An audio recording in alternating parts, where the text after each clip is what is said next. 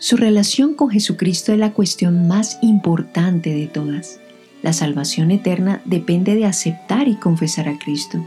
El apóstol Pablo escribió, Si confesares con tu boca que Jesús es el Señor, y creyeres en tu corazón que Dios le levantó de los muertos, serás salvo. Porque con el corazón se cree para justicia, pero con la boca se confiesa para salvación. Pero, ¿qué significa confesar a Cristo? ¿Qué implica la confesión pública de fe en Cristo? Estas y otras preguntas serán tratadas en esta serie de mensajes. Nuestra meta es que usted llegue a confesar a Cristo, para la gloria de Dios y para su felicidad eterna. Hoy meditaremos juntos a la luz de su palabra. El principal requisito para recibir las bendiciones de la muerte y la resurrección de Cristo, además del arrepentimiento, es la fe en Cristo. La pregunta más importante de la vida es, ¿qué debo yo hacer para ser salvo? La respuesta está en la palabra de Dios. Cree en el Señor Jesucristo y serás salvo. Cristo enseñó en Juan 3:16, porque de tal manera amó Dios al mundo que ha dado a su Hijo unigénito, para que todo aquel que en Él cree no se pierda, mas tenga vida eterna. Y Pablo escribió en Romanos 19, que si confesares con tu boca que Jesús es el Señor y creyeres en tu corazón que Dios le levantó de los muertos, serás salvo. Así que la fe es el instrumento para conseguir las bendiciones de la salvación de Cristo. Por tanto, necesitamos saber exactamente qué es la fe cristiana, qué significado tiene para nosotros la fe en Cristo soy el pastor Andrés Espinosa y hoy me acompaña el pastor Cristian Rodríguez de la Iglesia Bautista Renacer. Un saludo, hermano. Sí, gracias nuevamente por ah, este ejercicio espiritual que es de gran bendición y poder por la palabra de Dios a ah, contestar todo lo referente a la salvación que es tan importante para todos. Hermano Cristian, el norteamericano McCain, un crítico del cristianismo que rechazaba todo lo sobrenatural, dijo una vez que la fe puede definirse brevemente como una creencia ilógica en la ocurrencia de lo improbable. ¿Qué piensas de, esta declaración? Pues precisamente al ser un crítico puede formular este tipo de, planteamientos y afirmaciones y pues su crítica claramente está fuera de la palabra de Dios, de lo escritural porque la fe cristiana no está basada en, una nada, no, vaga, no se trata de creer en algo superfluo o que ah, realmente no existe, pero por la palabra de Dios sabemos que se está creyendo en algo que, aunque no vemos, es tangible, que aunque no lo tenemos a la mano, realmente está ahí. ¿Y cómo podemos ver esto? El Evangelio. El Evangelio de Jesucristo es desarrollado a lo largo de la Escritura, especialmente en el Nuevo Testamento, y podemos traer a colación el apóstol Pablo cuando instruye a, su, discípulo Timoteo al decir palabra fiel, digna de ser recibida por todos, que Cristo Jesús vino al mundo para salvar a los pecadores, de los cuales yo soy el primero. Ahí hay una verdad que es tangible. Ahí hay una verdad que aunque los críticos no, no, deseen aceptarlo, es una verdad histórica, es una verdad histórica, ¿sí? Pero no solo histórica, sino escritural. Y sabemos que la palabra de Dios es la verdad. De manera que ese evangelio es real. Y, vale la pena, vale la pena extender un poco o explicar mejor un poco esta verdad. Ah, ¿Por qué? Porque la Biblia insiste en predicar y enseñar acerca de que Cristo vino al mundo para salvar a los pecadores. Ah, creo que eso vale la pena profundizarlo porque esa verdad es la que realmente sustenta el cristianismo y este repite de página a página en las, eh, en las escrituras. Muchos pueden llegar a leer la Biblia de principio a fin y, y no darse cuenta que el tema central es Jesucristo. El tema central es el plan de redención de que Dios está sumamente interesado en que los pecadores se vuelvan de los ídolos a Dios. Pero nosotros en nuestra naturaleza pecaminosa no podemos. Ah, nosotros vemos desde Génesis que voluntariosamente quisimos ah, tener una actitud de afrenta hacia Dios, no, lo rechazamos, no quisimos satisfacernos en Él y eso es una ofensa muy grande hacia el Creador. Él ha creado al hombre a su imagen, conforme a su semejanza, para cumplir su, su propósito, pero el hombre no quiso, sino que quiso sacar a Dios de su vida, de su existencia, y eso pues para el Creador es sumamente ofensivo. Así que Dios tiene razones y méritos para enojarse contra el pecador por rechazar a su Creador. De manera que si Dios está ah, destinado a, a castigar al hombre, a condenarlo por desecharlo, entonces debe haber un modo realmente en el que el hombre pueda obtener nuevamente esa reconciliación, nuevamente esa salvación, de que la ira de Dios, el cual está sobre todo pecador, ah, pues el pecador mismo pueda ser librado de ella.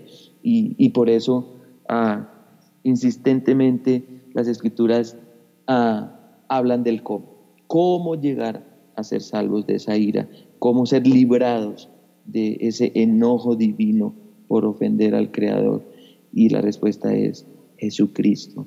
Jesucristo vino, a Dios hecho hombre, decidido a humillarse en una cruz, llevando allí el pecado del el hombre, destinado y dispuesto a llevar la ira de Dios sobre sí para que nosotros no fuéramos ah, víctimas de esa ira de la cual somos merecedores. Por eso el apóstol Pablo ah, insiste, Cristo vino al mundo para salvar a los pecadores.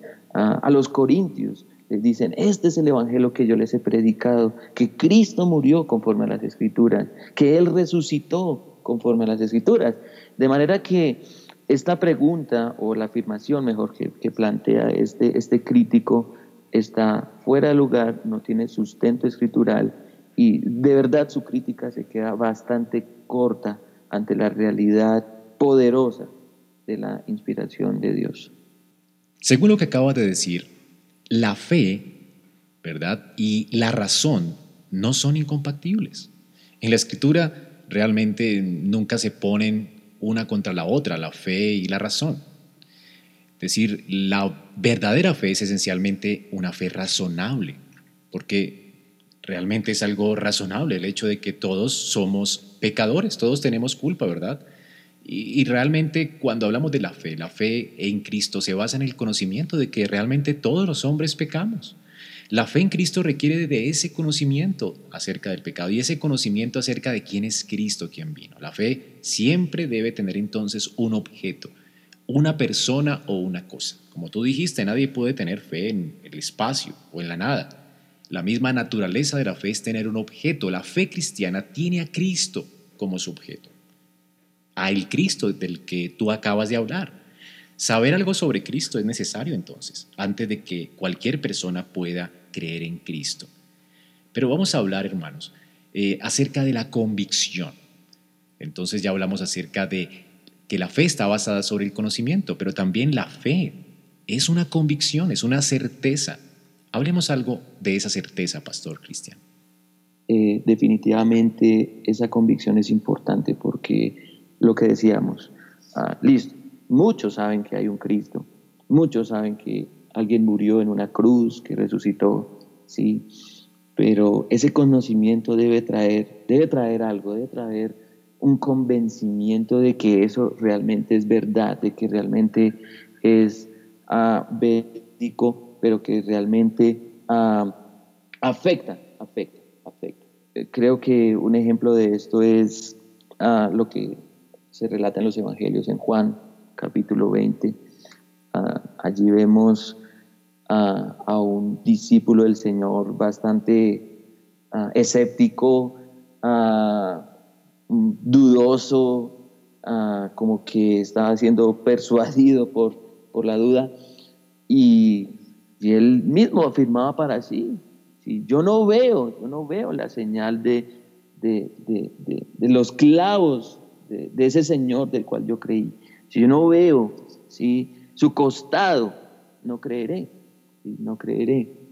Ah, pero increíblemente el Señor se manifiesta allí, ah, real, se manifiesta resucitado en cuerpo glorificado, se muestra, se manifiesta ante su discípulo y el mismo Señor lo desafía, diciéndole, pon aquí tu dedo y mira mis manos y acerca tu mano y métela en mi costado y no seas incrédulo, sino creyente.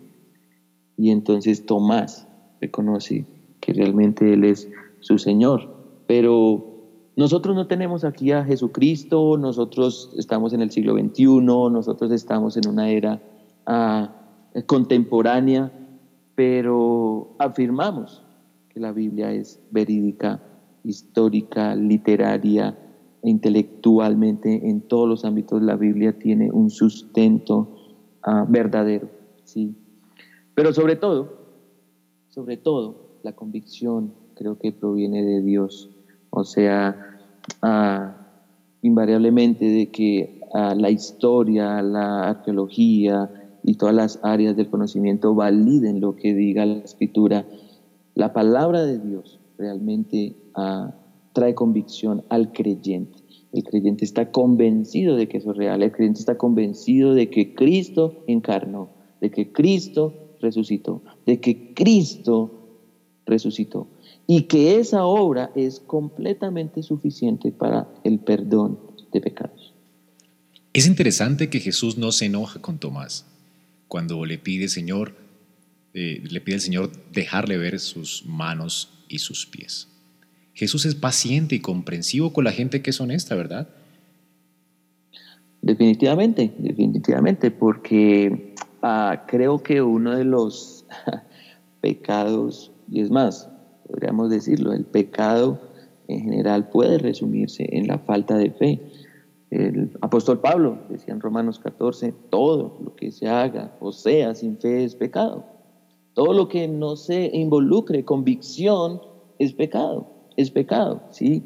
Y definitivamente nuestra naturaleza pecaminosa hace que esa falta de fe, esa incredulidad esté latente. Pero el Señor misericordiosamente hace que ah, volvamos a Él y abracemos esa fe y nuevamente esa convicción sea alimentada en nuestras vidas. Entonces creo que Tomás, o no solo Tomás, creo que todos nosotros gozamos de la gracia de que Dios alimente nuestra fe, produzca convicción y nos haga ver que su palabra es real.